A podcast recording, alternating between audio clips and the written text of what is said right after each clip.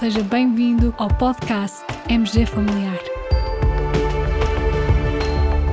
Um podcast sobre temas pertinentes que nos fazem refletir e frequentemente com implicações para a prática clínica. E damos as boas-vindas ao nosso anfitrião, professor Carlos Martins.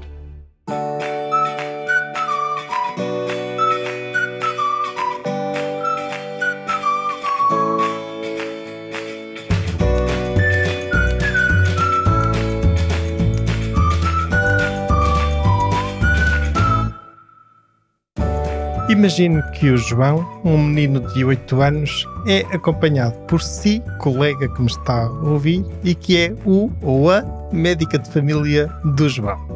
E recentemente diagnosticou-lhe hipertensão arterial. Dado não ser muito comum detectar hipertensão nas crianças, será que o João tem mais algum problema? Será que esta hipertensão é secundária a outro problema?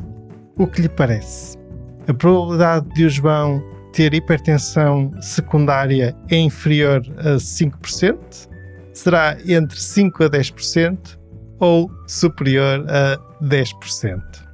Caros colegas, vem este quiz a propósito de um artigo que publicamos recentemente na secção a não perder do portal MG Familiar e que foca uma revisão sistemática e meta-análise publicada no The Journal of Pediatrics e que tentou determinar a prevalência de hipertensão secundária entre crianças saudáveis com hipertensão diagnosticada em ambulatório. Para isso, os autores pesquisaram múltiplas bases de dados de forma a identificar estudos que reportassem a prevalência de hipertensão secundária entre crianças com hipertensão arterial recém-diagnosticada foram incluídos 26 estudos, correspondendo a um total de 2.575 crianças com hipertensão. 19 dos estudos eram prospectivos e 7 eram retrospectivos. Dos 26 estudos, 18 estudos foram realizados em ambiente escolar ou em contexto de cuidados de saúde primários. Os restantes oito estudos foram realizados em contexto de consultas de cuidados secundários, como, por exemplo, uma consulta de hipertensão ou consulta de nefrologia pediátrica. A generalidade dos estudos apresentou baixo a moderado risco de viés. Vamos então aos resultados. Entre as 2.575 crianças 457 apresentaram hipertensão secundária, ou seja, uma prevalência global de 17,7%. Mas há aqui um pormenor relevante: é que verificou-se uma diferença muito significativa entre a prevalência obtida nos estudos realizados em contexto da comunidade e cuidados primários daquela obtida a partir dos dados dos estudos realizados em contexto de consulta de cuidados secundários. Então, em contexto de cuidados primários, a prevalência obtida foi de 3,7%. E no contexto dos cuidados secundários, a prevalência foi de 20,1%. Em termos de limitações do estudo, há que referir a elevada heterogeneidade dos estudos na componente da meta-análise.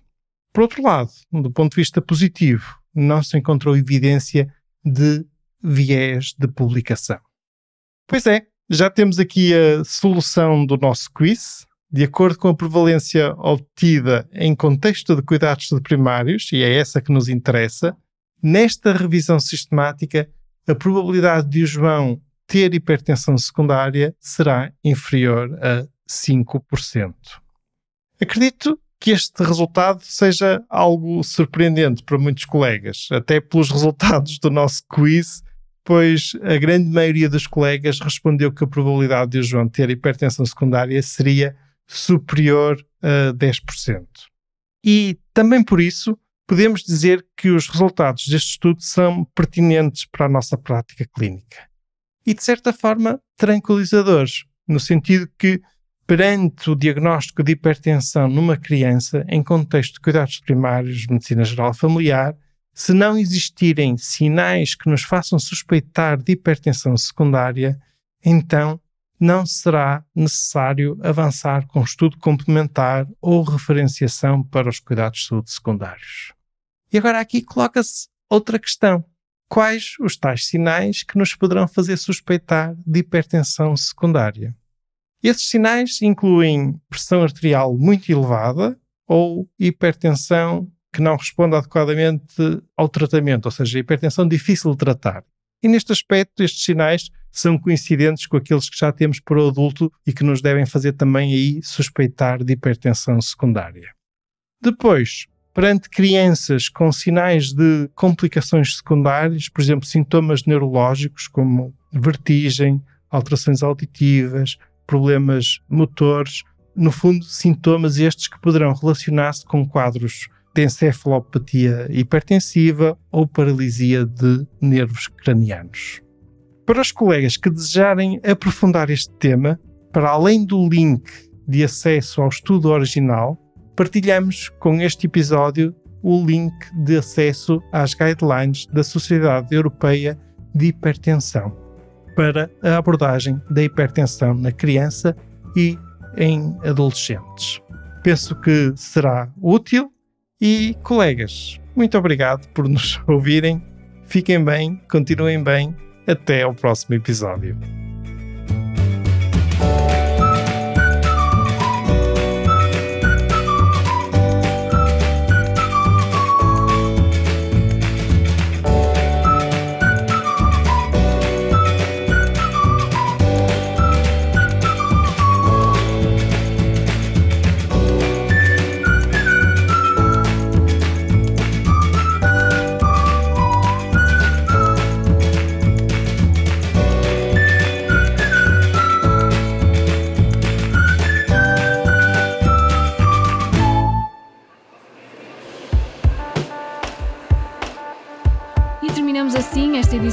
Podcast MG Familiar. Muito obrigada por nos ouvir. Se desejar completar a sua leitura, muitos dos conteúdos abordados neste podcast estão disponíveis em www.mgfamiliar.net. Até ao próximo episódio.